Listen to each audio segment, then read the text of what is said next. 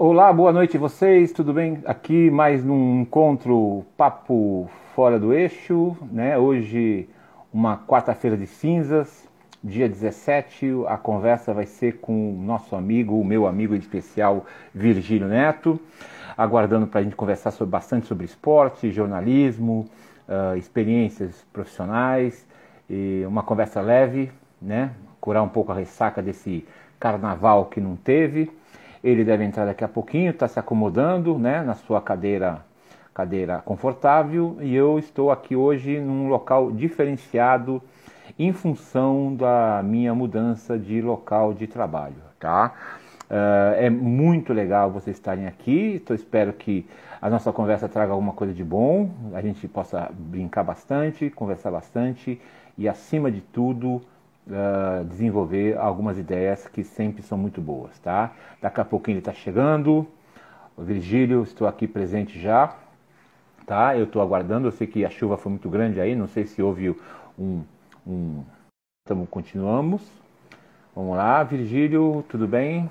Lembrar que é importante que os, as equipes de rugby no Brasil estão voltando, tá? Isso é importante lembrar. A treinar já existe uma expectativa de um Super Sevens feminino. Não vejo em nenhum nenhuma site oficial da confederação ou da federação que haja também uh, uh, previsão de campeonatos de 15 ou de 7. De 7 eu acho que já deveria ter acontecido, mesmo com a na pandemia, é só seguir códigos sanitários essenciais e de resto vamos em frente, tá? Reconstruir o rugby, reconstruir o esporte no Brasil, reconstruir o caminho do, do esporte em ano de Jogos Olímpicos, né? Vamos lá, o Virgílio deve estar meio perdido ainda, mas vamos achar rapidinho esse cara, gente boa, faz um trabalho legal, não só no rugby, mas em outros esportes, tá? Isso é importante lembrar vocês também, tá bom? Vamos lá. O que eu posso falar para vocês que semana foi de Rugby League em São Lourenço, Minas Gerais. Os paulistas ganharam no masculino, os cariocas ficaram em segundo. E no feminino, que tinham mais times né, organizados, uh, foram para semifinais no dia 27 de março, né, o local ainda a definir, né, já existem algumas possibilidades, mas nada definido. E Melina A e B foram classificados, mas Vitória do Espírito, do Espírito Santo e também a equipe de Maringá do Paraná. É o rugby fora do eixo trabalhando. Algumas as pessoas perguntam que se rugby League Rugby, Rugby League é uma, uma das vertentes ou das modalidades dentro do rugby. Que nem o rugby 7, que nem o rugby de 15, que nem o rugby de, de, eh, de praia, né? Que a gente pode dizer para vocês, tá bom? Aguardemos o Virgílio, são 19h32, um pouquinho atrasado. Ele não é um britânico, mas é um bom mineiro que pode, não pode perder o trem, tá bom? Quer que eu espere você, Virgílio? Estamos aqui. Vamos lá sete e meia. Onde está você, Virgílio? Estou aqui no Instagram. Espero que você esteja conectado. Até agora ninguém apareceu, tá? Isso não é um problema. É a ressaca da a ressaca da, do Carnaval. Espero que ninguém tenha ido para as festas clandestinas. Tenha usado máscara, entre outras coisas mais, tá? No final de semana, só para ilustrar para vocês, tivemos jogos do Six Nations pela ESPN, aí o Virgílio entrou, né? E certamente nós vamos bater muitos papos para a gente poder conversar bastante sobre esporte em geral, tá? E claro, jornalismo, para quem quer trabalhar fora do campo. Virgilinho, entra aí, pede para entrar que eu aceito aqui. Vamos lá, Virgílio? Vou dar um tchauzinho pro Virgílio, ó, Virgílio, tô vendo você aqui, Virgílio. Vai, Virgílio, convidadíssimo.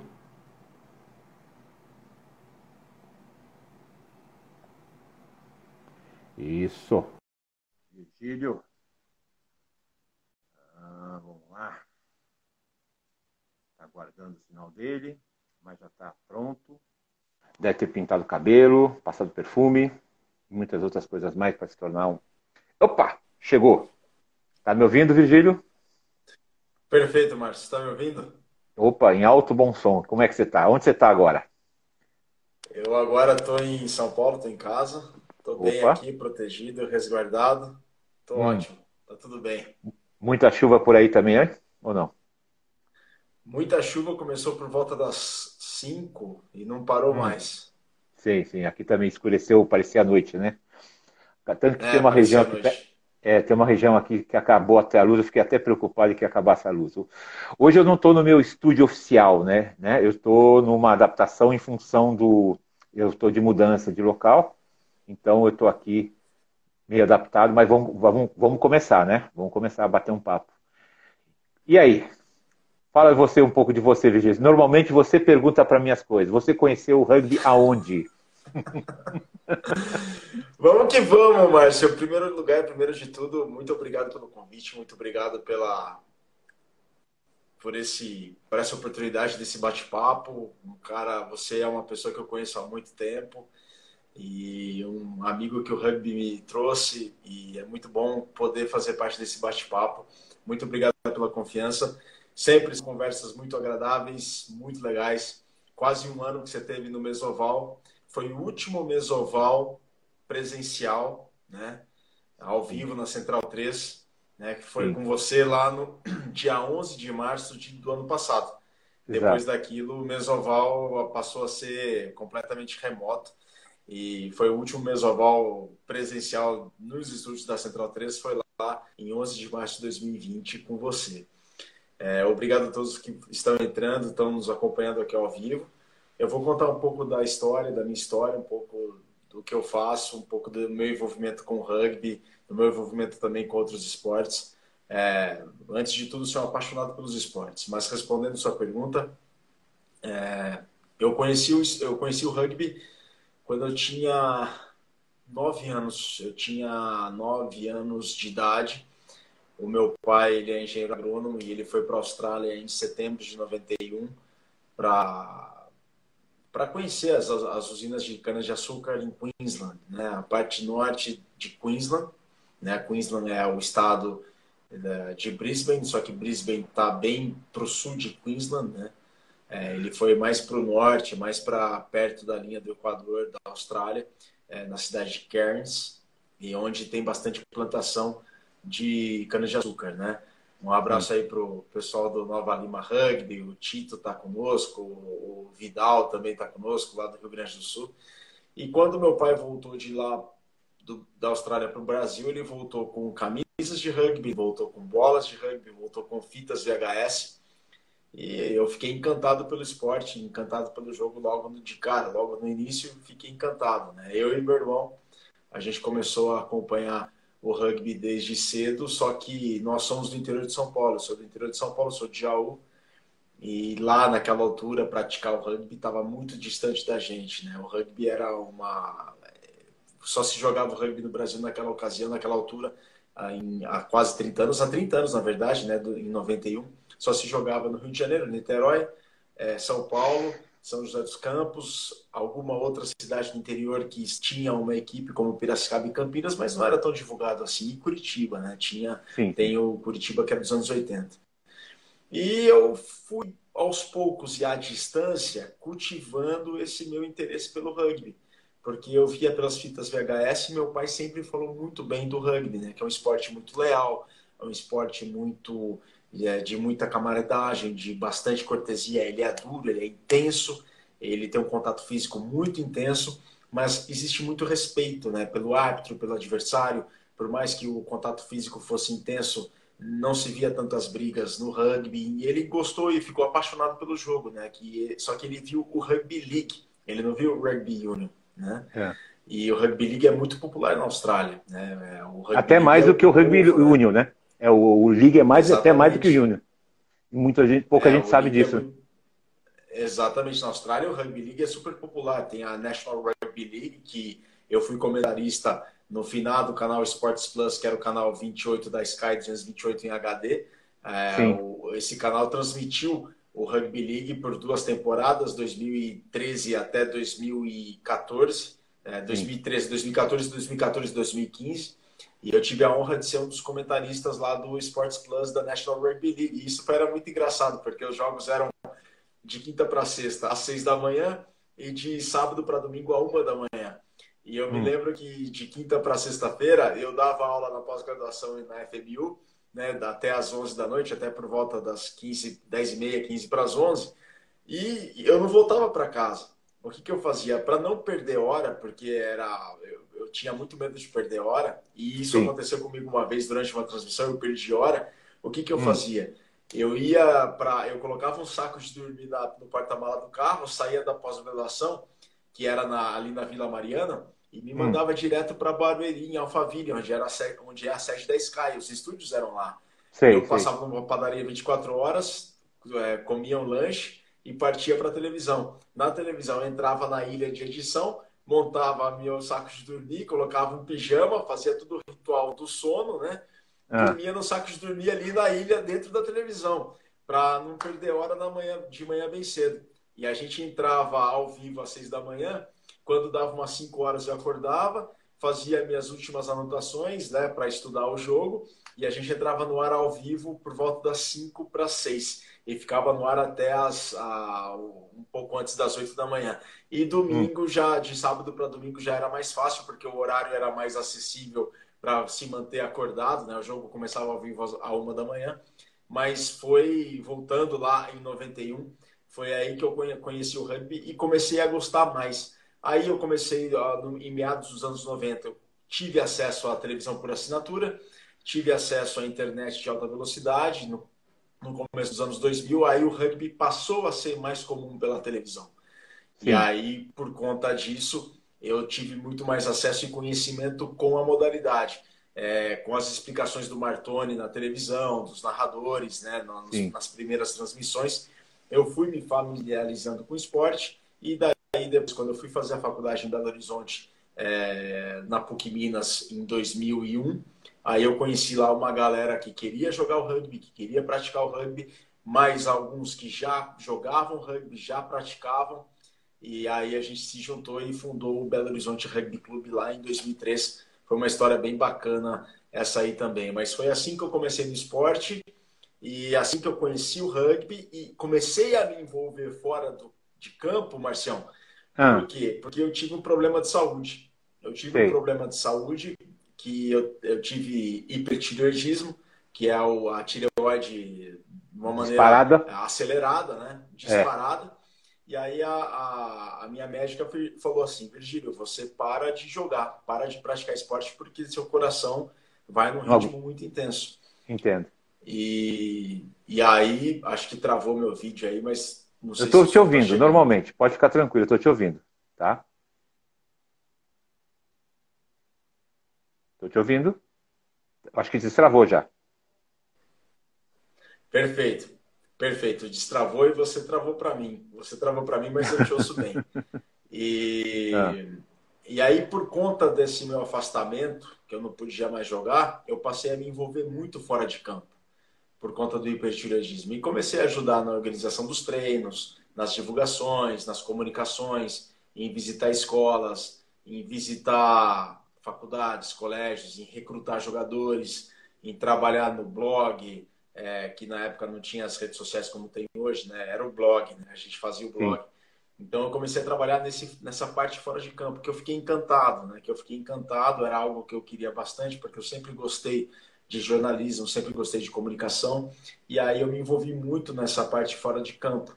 E isso fez com que eu, dentro da faculdade, fosse um dos fundadores da Atlética, me envolvesse mais com assuntos esportivos, é, sobre esportes dentro da minha faculdade, que foi de Relações Internacionais. Ou seja, eu queria fazer o Instituto Rio Branco para ser um diplomata, só que esse meu envolvimento fora de campo do rugby fez eu gostar muito da gestão do esporte.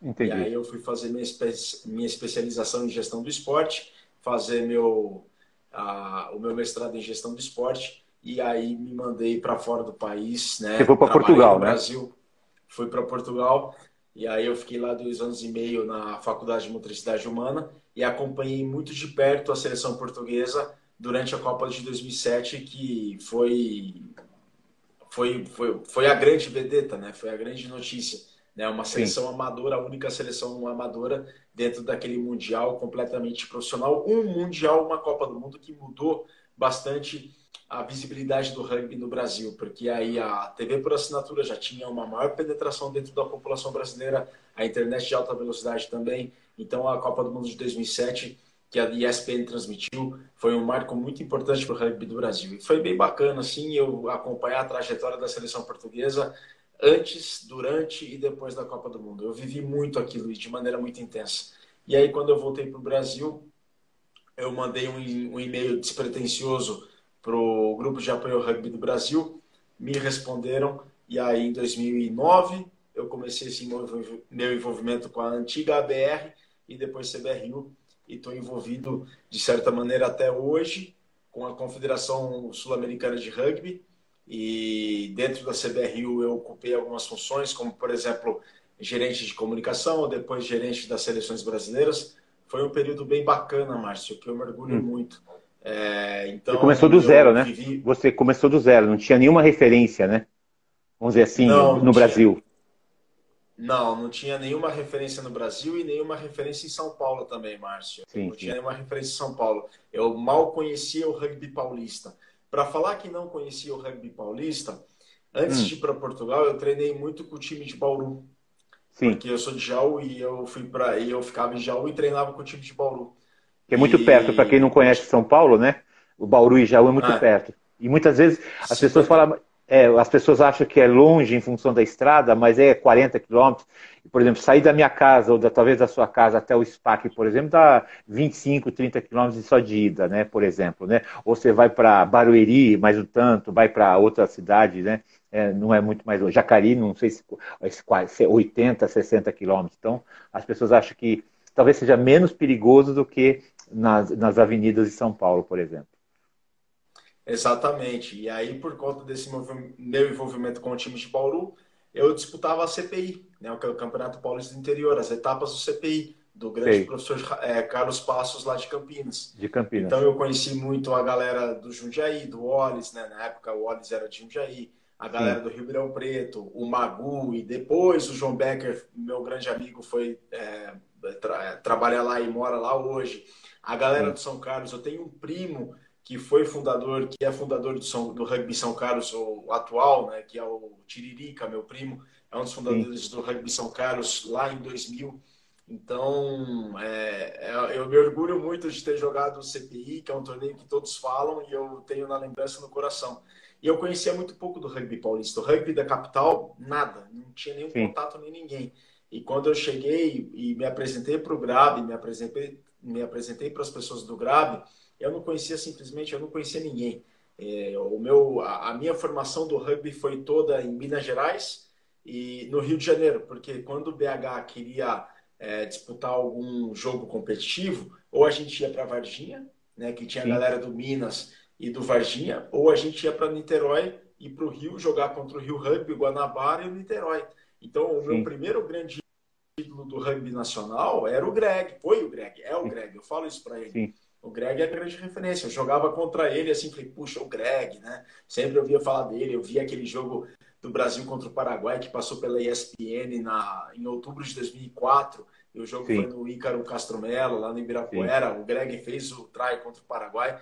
A minha primeira grande referência do rugby nacional foi o Greg. Então, eu mal conhecia o rugby paulista. A minha formação toda foi Minas Gerais e Rio de Janeiro. E alguma coisa no interior de São Paulo com o Carlos Passos do Jequitibá, a galera do Ribeirão Preto, o Magu, e o, e, e, e, o pessoal de Piracicaba também da Exalc, e o meu primo Tirica, que foi um dos fundadores do Rugby São Carlos, que é a galera do Léo Carniato, Cebola, Gebran, Jean-Marc Volan, que a formação dele foi no São José. Eu conhecia tanto do rugby de São Paulo. E aí eu acho, eu acho, Márcio, que isso ajudou também na minha aceitação para dentro da CBRU. Eu não tinha contato de ninguém em São Paulo. Isso eu acho que ajudou bastante. Eu acho. É, é, existe um pouco de um pouco de clubismos, né? Ainda no, no existe um ranço de ah, o fulano é do SPAC, o fulano é do Pasteiro, o fulano do Band, o fulano não sei da onde. É complicado.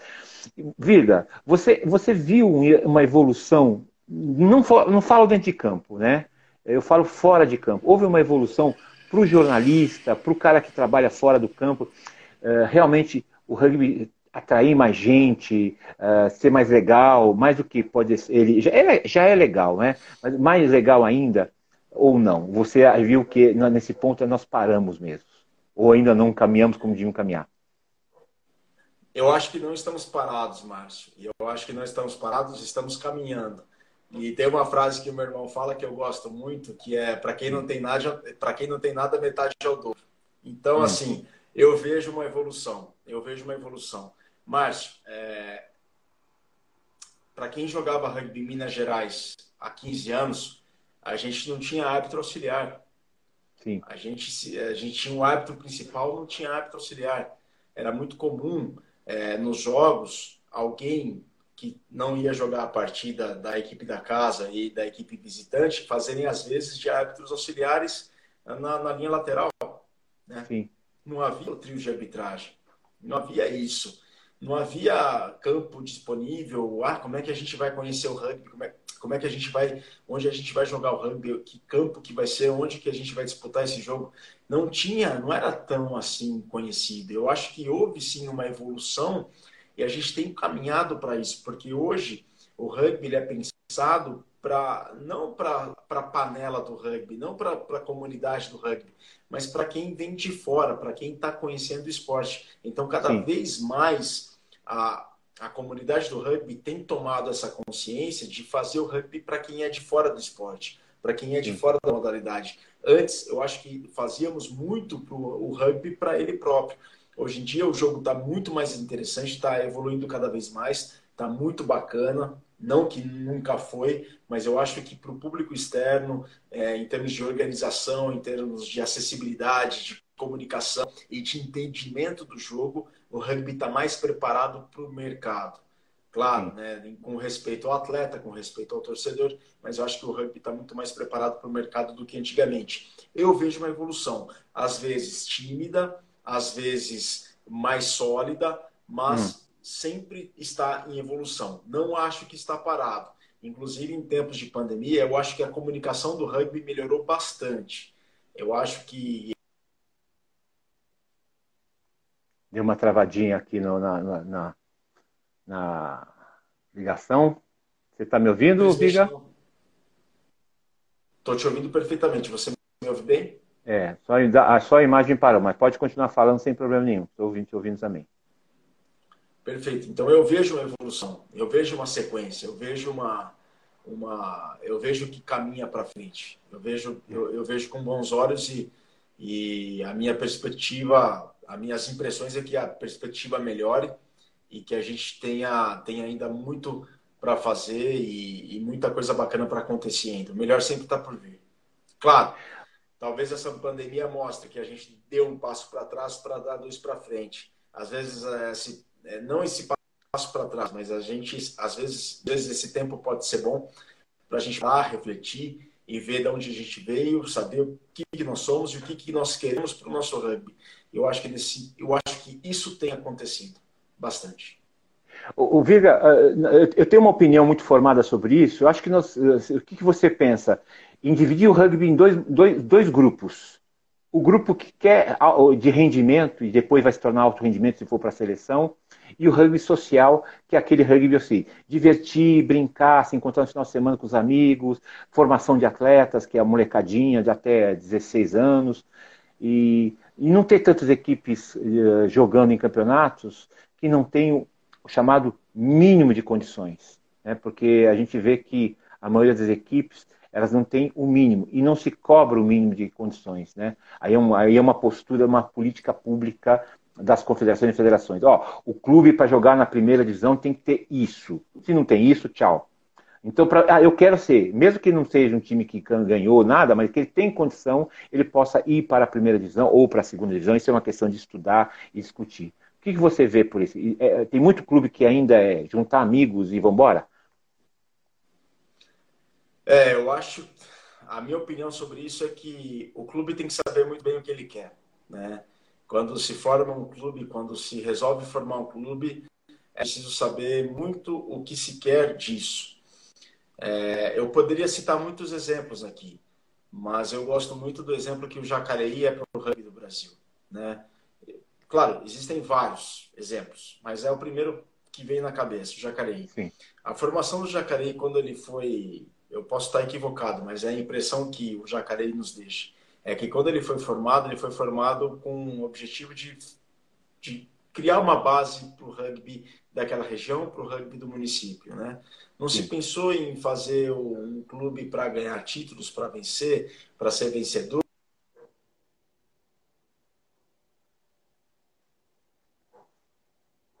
Deu uma paradinha de novo, mas já que está. Tá... Ah. Tá me, me ouvindo? Bem?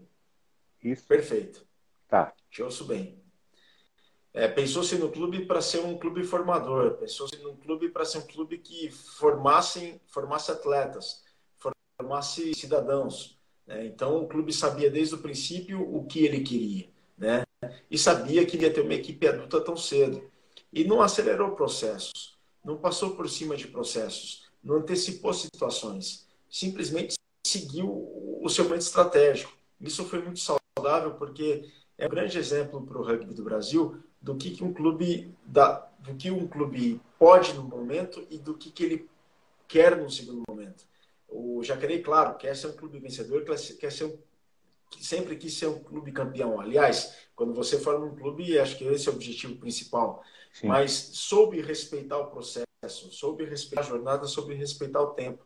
Tanto é que aqueles primeiros atletas do Jacareí, quando chegavam à equipe adulta, quando chegavam à idade adulta, eles, eles obviamente não tinham a equipe adulta do Jacareí formada, o que, que eles faziam?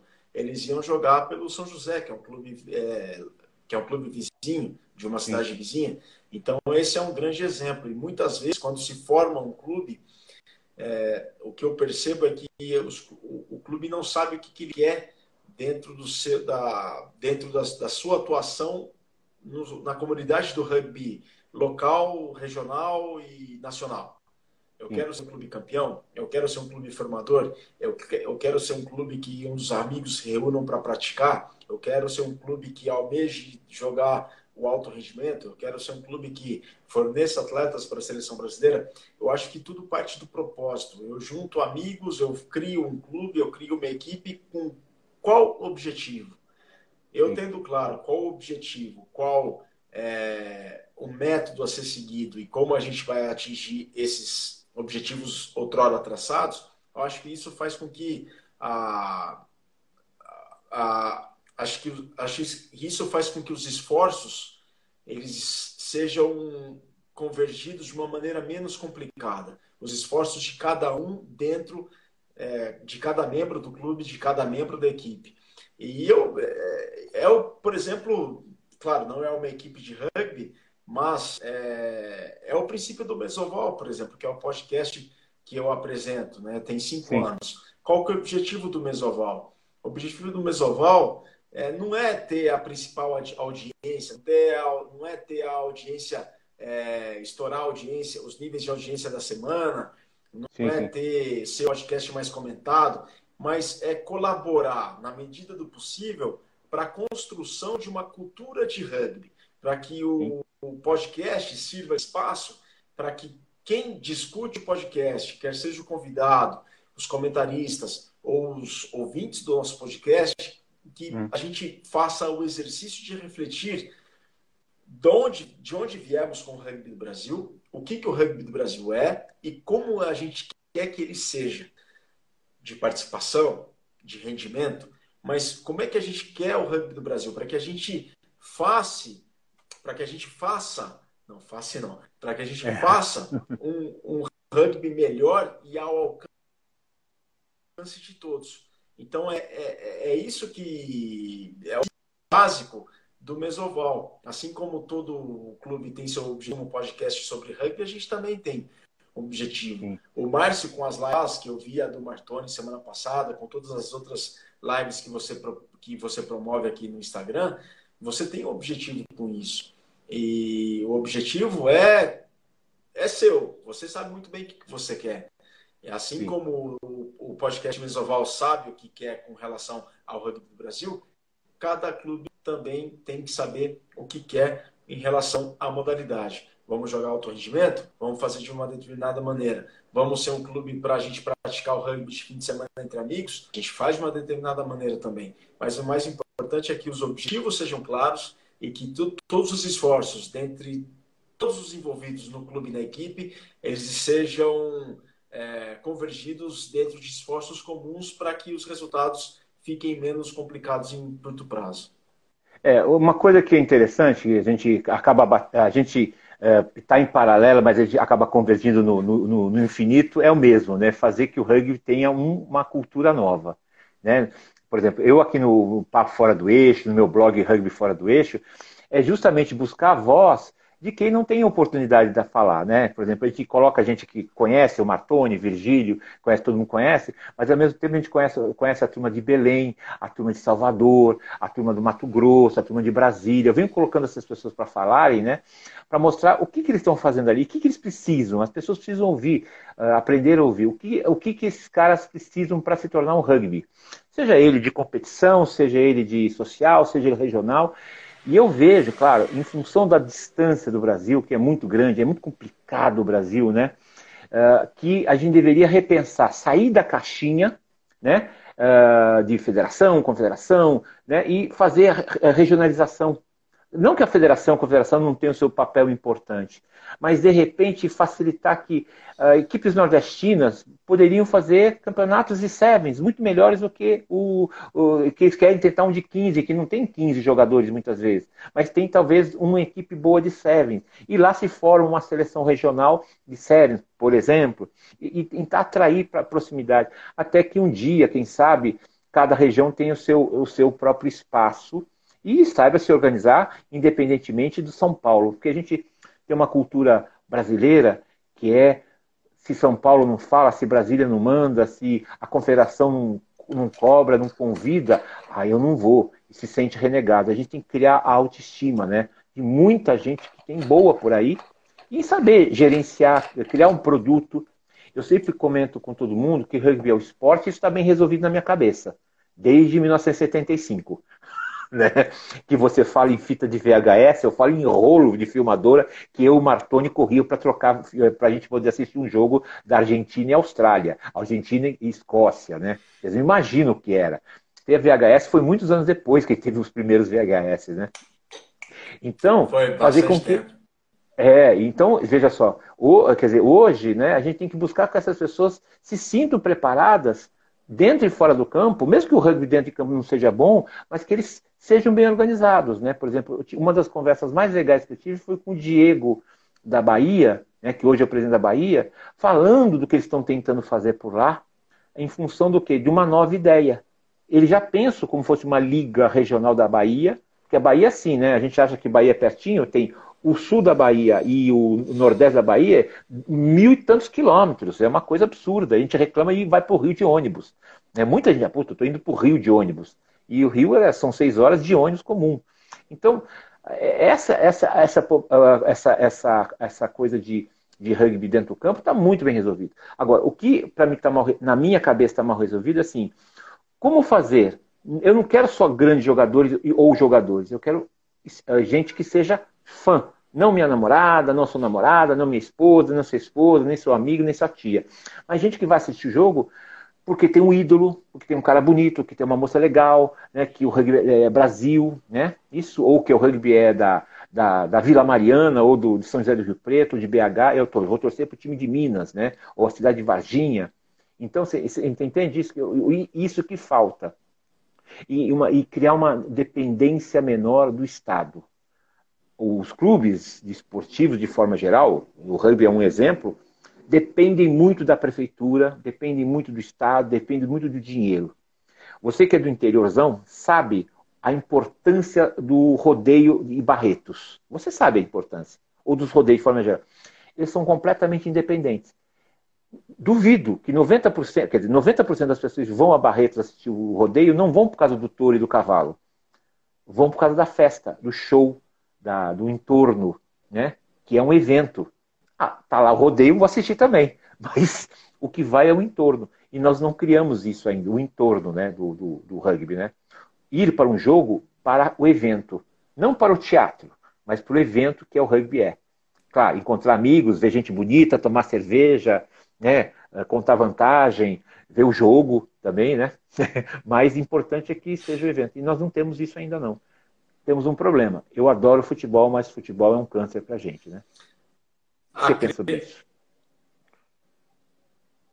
É a, criação, é a criação de uma cultura. é a criação de uma é. cultura de rugby, de uma cultura especificamente nesse caso do rugby. Né? Claro que o rodeio envolve muito interesse comercial, muito interesse econômico, porque a indústria da pecuária é muito forte no Brasil. É, é uma commodity que gera muito emprego, gera muito rendimento na economia de vários lugares do Brasil.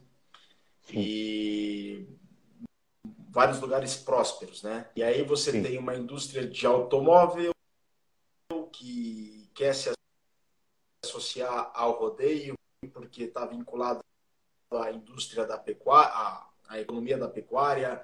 Você tem a indústria dos insumos, é, a, a, animais, por conta desse, de toda de todo o movimento que o rodeio tem você tem a indústria do alimento, porque carne é alimento, né? tem tudo isso envolvido. Você tem inúmeros, inúmeros fatores que colaboram para que eventos como o rodeio sejam muito fortes, né? Assim como o futebol também. Existe no Brasil uma cultura do futebol, existe uma de algumas outras modalidades, como por exemplo o automobilismo também tem uma, uma cultura cultura, é, uma cultura do esporte motor no Brasil bastante sólida e, e, e muito fiel, né? E a gente Sim. tem que criar essa cultura de rugby. Isso daí vai ser muito aos poucos que vai ser. Vai ser um trabalho de formiga. Se a gente comparar hum. o cenário do rugby no Brasil há 25 anos e atual, criou-se, existe um movimento para que ele fique mais sólido, para que cresça cada vez mais mas é um processo muito lento e muito vagaroso que ele vai se consolidar à medida que o rugby se popularizar também. E como é que se populariza? É, universalizando o acesso à modalidade. A gente hoje em dia tem muito mais, desafios do que há 25 anos. A gente tem o desafio não só da pandemia da Covid-19, mas a gente tem o desafio dos games, a gente tem o desafio das grandes cidades que impedem o deslocamento que restringe a, a, o acesso a espaços públicos, o acesso a espaços de lazer por conta da especulação imobiliária. Então, a gente tem muitos mais, muito mais desafios do que, é, do que há 25 anos. Então, é um processo bastante lento. E o rugby se dá nas grandes cidades, porque o rugby é um esporte coletivo. Sim. E você precisa de muitas pessoas para criar uma equipe de rugby. Então, é um desafio desafio bastante grande é a construção e a criação de uma cultura que, se a gente quer referentes, até estava falando com o Flávio Santos hoje, e ele falou uma frase hum. que eu gostei muito: se a gente não muda a cultura, a gente não muda o resultado. A gente tem que mudar bastante essa cultura para ter um resultado diferente.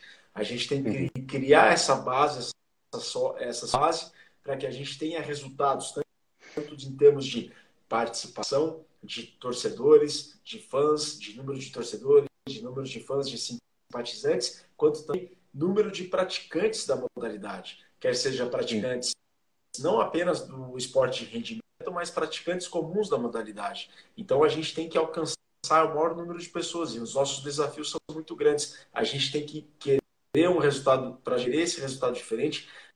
A gente tem que mudar toda uma cultura. E isso daí vai ser muito com o tempo. Isso daí vai levar algum tempo, é um processo bastante vagaroso, bastante lento. Eu estava com um negócio na cabeça para falar e eu completamente, mas eu vou me lembrar. Então é, é um processo que vai levar algum tempo, é um processo lento que vai levar algum tempo, mas a gente pode chegar lá. Não, é, não me lembrei, não me lembrei. Estava na ponta da língua e fugiu novamente. Mas não tem problema, não. É, o interessante, Virga, que é, você está falando em cultura, é exatamente isso. Ah, ainda temos uma dificuldade de uh, acesso a, a, ver os jogos. A gente consegue ver os jogos muito bem feitos pela ESPN, né? algumas vezes pela Band, outras vezes pela Sport TV, mas a gente precisava que as pessoas conhecessem os clubes, as cidades, né? talvez hoje com tecnologias novas, através do streamer, né? a gente tem que começar isso e gente que vivenciou o, vivenciou o rugby de algum jeito, não gente que gosta de rugby. Né? Eu, eu vejo assim, por exemplo, uh, por mais que muitas vezes alguns uh, não saibam uh, explicar direito, mas as pessoas vivenciaram o rugby de, de certa forma, tá? Isso é legal para as pessoas sentirem que, por exemplo, você pega um Greg, você pega um Ige, você pega um Diegão, você pega essas pessoas que têm uma referência, as pessoas vão né, ter essa referência para entender que é rugby, né? Eu sou torcedor do time tal, do, gosto daquele atleta, isso vai ajudar bastante, né? Eu sempre faço comparação ao voleibol, né? O voleibol, uh, quando começou, até eu mandei aquela, eu fiz aquela foto que eu encontrei na minha, nas minhas coisas. O voleibol tinha duas equipes, né? Duas equipes. Era o Rio e São Paulo. Aí Minas hoje, o Minas hoje tem uma, um grande clube que é o Minas Tênis Clube, né? É um grande clube não só de vôlei, mas de basquete, de, de outras modalidades. Como também tem clubes que usam as camisas dos clubes importantes. O, o time de Montes Claros usa o do América, o Cruzeiro, né? O Praia Clube, que é de Uberlândia, né? Engraçado, Praia Clube de, em Minas Gerais é muito complicado, né? Praia Clube, né? Então tudo isso ajuda a popularizar o rugby, outros esportes em outras cidades, né?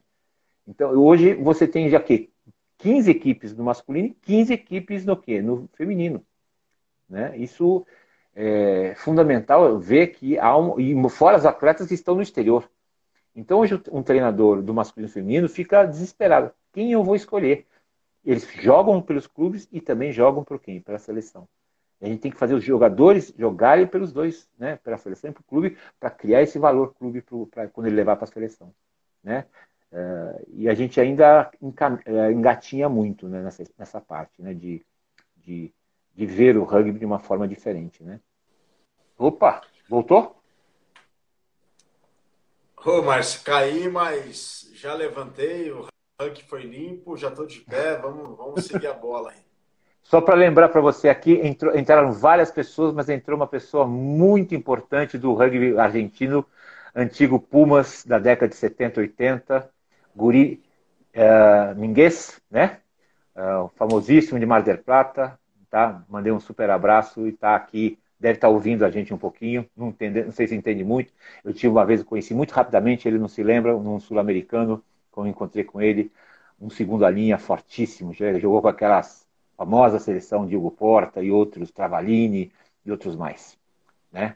Belíssimo. Ele é o sogro do Ariel, que jogou no Pasteur alguns anos atrás, que você lembra dele, né? Tá? Lembro, é, a... lembro, lembro dele. Isso, a, a, filha dele veio com o Ariel para cá passar uma, aquela temporada, uma pessoa... Olha lá, mandando um forte abraço para todos aqui. Graças, Guri, graças, muitas graças. Prazer estar cá. Uh, bom, continuando, a gente sabe que uma das grandes referências que nós temos no, no mundo do rugby é o, a Argentina, porque a Argentina tem dois, duas coisas fundamentais, que é a cultura de clube, que é fantástica, em toda cidade, toda região tem a cultura do clube, e tem a seleção muito forte, né? Agora criar um pouco essa questão do NAR, do NAR argentino, da, do alto rendimento argentino, Plagar, e que de algumas vezes a gente vê os clubes reclamando disso também porque acabam causando alguns problemas aos clubes no tempo, com o tempo. E muito argentino, muito bom, volta para ajudar o clube de origem. Pra, mesmo que não o Porta é um exemplo, né? Exatamente, volta. Mesmo jogadores que vieram só jogar, já passaram aquela fase maluca, né? Uh, e certamente voltaram para jogar para ajudar os meninos, ter uma referência. O Hugo Porta é o grande exemplo, né? Que é um monstro de jogador, né? e poucos, a gente fala em Hugo Porta, as pessoas lembram mais do, dos últimos 10, 15 anos, eu falei Hugo Porta lá atrás, e eu, eu sempre digo que para o Martoni mudou a vida dele, que num sul-americano Hugo Porta ensinou algumas coisas para o Martoni e mudou ele de posição.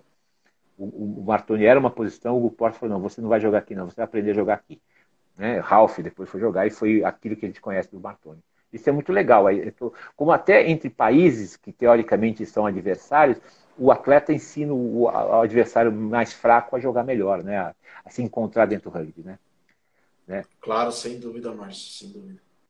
É, e, e, e, você, você vê que uh, dentro do, do, rugby a questão da, da comunicação melhorou bastante. A gente tem ESPN como um grande parceiro forte, mas existem outros canais além do portal, além do blog fora do, fora do uh, rugby fora do eixo. Você não consegue ver isso em outras, outras mídias que são diferentes, já que nós temos muita tecnologia? Bom, nas grandes mídias, né, Márcio, o rugby não está tão presente assim. E hum. por motivos óbvios, né? A, as, a grande mídia do Brasil, ela não é pública, né? Ela é privada e, obviamente, ela tem interesse comercial e interesse financeiro por cima hum. do interesse público, óbvio, né? Porque é, é o interesse privado. O rugby, não, por não ser um esporte tão popular assim, não tem tanta audiência, logo não é um esporte que vai estar na televisão de uma maneira tão fácil.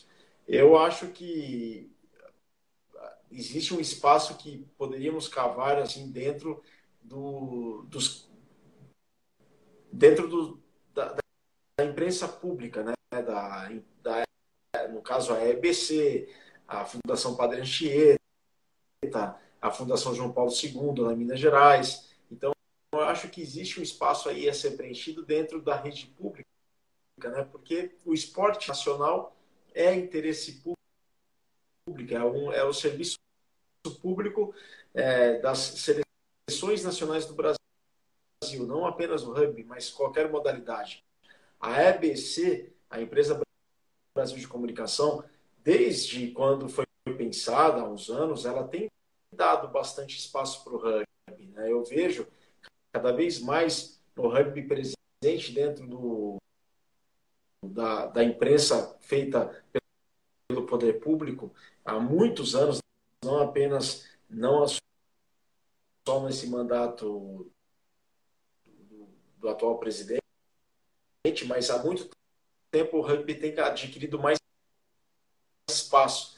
Então eu acho que é um espaço para ser ainda conquistado dentro da grande imprensa é, pública, no, do, do poder público. Eu acho que podemos mais nesse sentido. Mas, sim, hoje em dia há diversas opções do consumo da comunicação do rugby.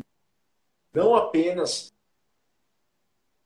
é, no, nos, nos sites, nos podcasts, mas o conteúdo produzido pelos próprios clubes. O Pasteur faz um trabalho brilhante, né? Através das suas redes sociais. O São José, idem. O Jacareí, igual. O Charrua, lá no Rio Grande do Sul, muito, bacana. Desterro, são, o pessoal do Desterro é genial. O Japuaçu, que você deu exemplo antes do nosso intervalo, é, foi faz uma, faz uma comunicação brilhante nas redes sociais. O Belo Horizonte, o pessoal de Nova Lima. Sim. Acho que tem um grande conteúdo de rugby sendo produzido pelos próprios clubes e as federações estaduais. Eu vejo a Federação Paulista se mexendo bastante. Eu vejo a Federação Mineira também fazendo um trabalho, um trabalho muito bacana de comunicação. Então, não apenas a, a, a, a imprensa especializada no rugby, mas também os próprios clubes, as próprias entidades de prática esportiva, de administração do esporte, tem feito muito em termos de comunicação do rugby. E isso é muito bacana. Ou seja, é, conversar com o pessoal das antigas do seu próprio clube, conversar com o pessoal. A, a CBRU faz isso, fez isso muito bem em 2020 com vários é, várias lives no Instagram, várias conversas no YouTube também com pessoas envolvidas no universo do rugby. Até estava me lembrando um dia desses aí, um, uma live que teve da CBRU, que foi o Seba, que é inimigos da HP e foi jogador da seleção brasileira junto com o André Asquissa, que é guitarrista do Sepultura e um grande fã do rugby. Então, assim, eu vejo, eu vejo que há um movimento muito grande de consumo de comunicação, de produção de conteúdo de comunicação de rugby, não apenas pela imprensa especializada, mas os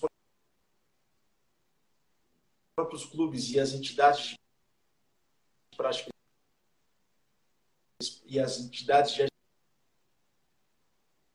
administração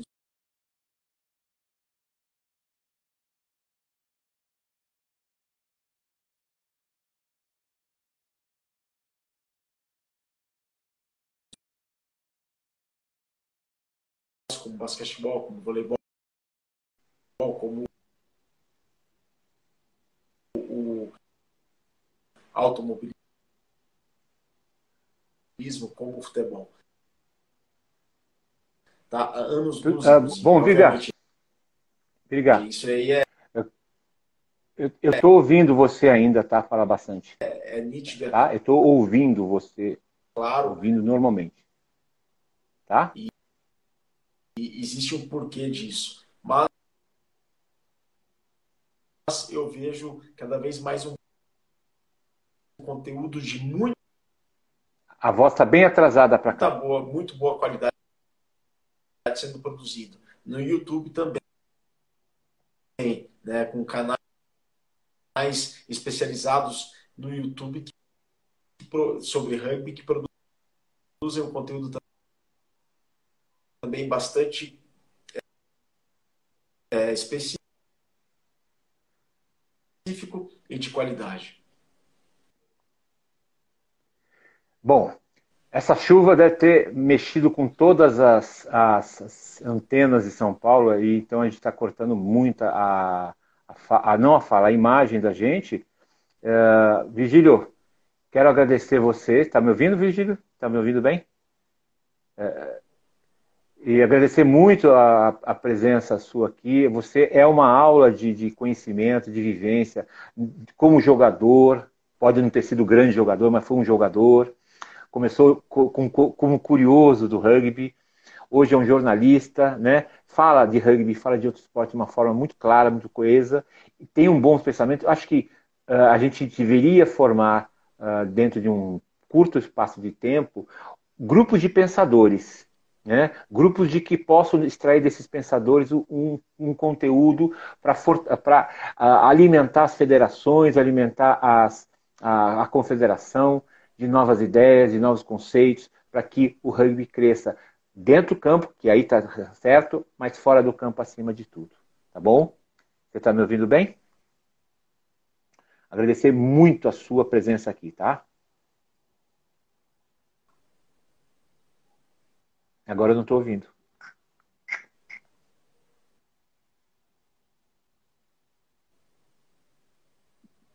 Tá bom?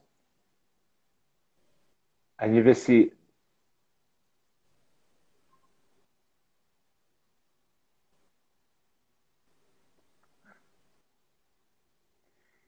Vamos dando tchau para você, tá bom? Eu não consegui te ouvir agora, mas eu agradeço de novo para você. Tudo de bom, tá? tá?